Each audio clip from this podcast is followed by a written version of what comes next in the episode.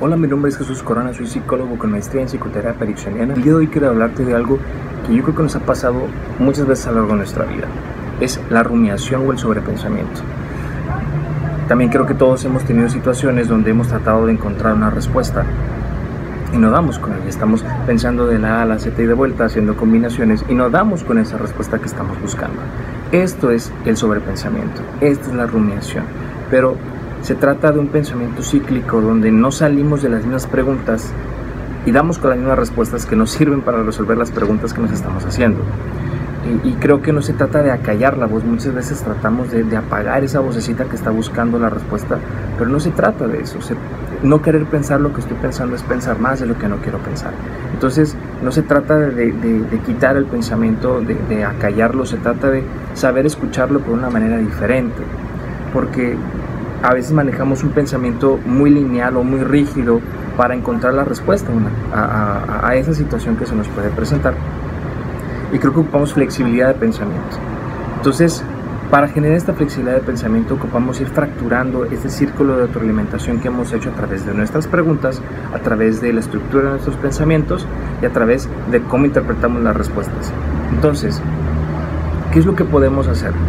Creo que eh, para empezar si lo que estás pensando no te sirve, y, en videos anteriores hablaba acerca de la disciplina mental, si lo que estás pensando no te sirve, entonces ¿para qué lo piensas?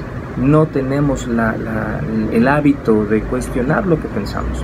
Aquí se trata de preguntarte cuestionarte de una manera diferente. ¿Para qué estoy pensando lo que estoy pensando? A ver, ¿cuántas veces lo he pensado de esta forma?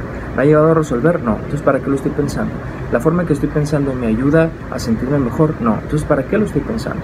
Se trata de preguntarte, de ver desde una perspectiva distinta a tus pensamientos. Porque si bien esta voz tuya que quiere resolver, eh, pues no es mala, está tratando de ayudarte, es una parte tuya, muy tuya, que trata de resolver una situación. Sin embargo, está tal vez mal enfocada o, se ha perdido en el proceso de resolución. Y se trata entonces de redirigirla, de acomodarla y orientarla hacia, la, hacia esa situación que tú necesitas resolver. Entonces hay que preguntarnos para qué estoy pensando como estoy pensando. Si eso no me ayuda, hay que pensarlo de una manera diferente. Y te preguntarás, bueno, pero ¿cómo me pregunto de una manera distinta? Perfecto. Algo que podemos hacer para trabajar el sobrepensamiento es eh, tomar una libreta, tomar un cuaderno, tomar una hoja y comenzar a escribir todo lo que estoy pensando hasta que se te canse la mano. Y entonces dejar esa libreta, dejar esa, esa, esa hoja durante una hora, tal vez media hora, hora y media, dos, y después regresar y comenzar a leer. Comenzar a darte cuenta qué tipo de pensamiento estás teniendo, cómo estás procesando la información para generar un cambio.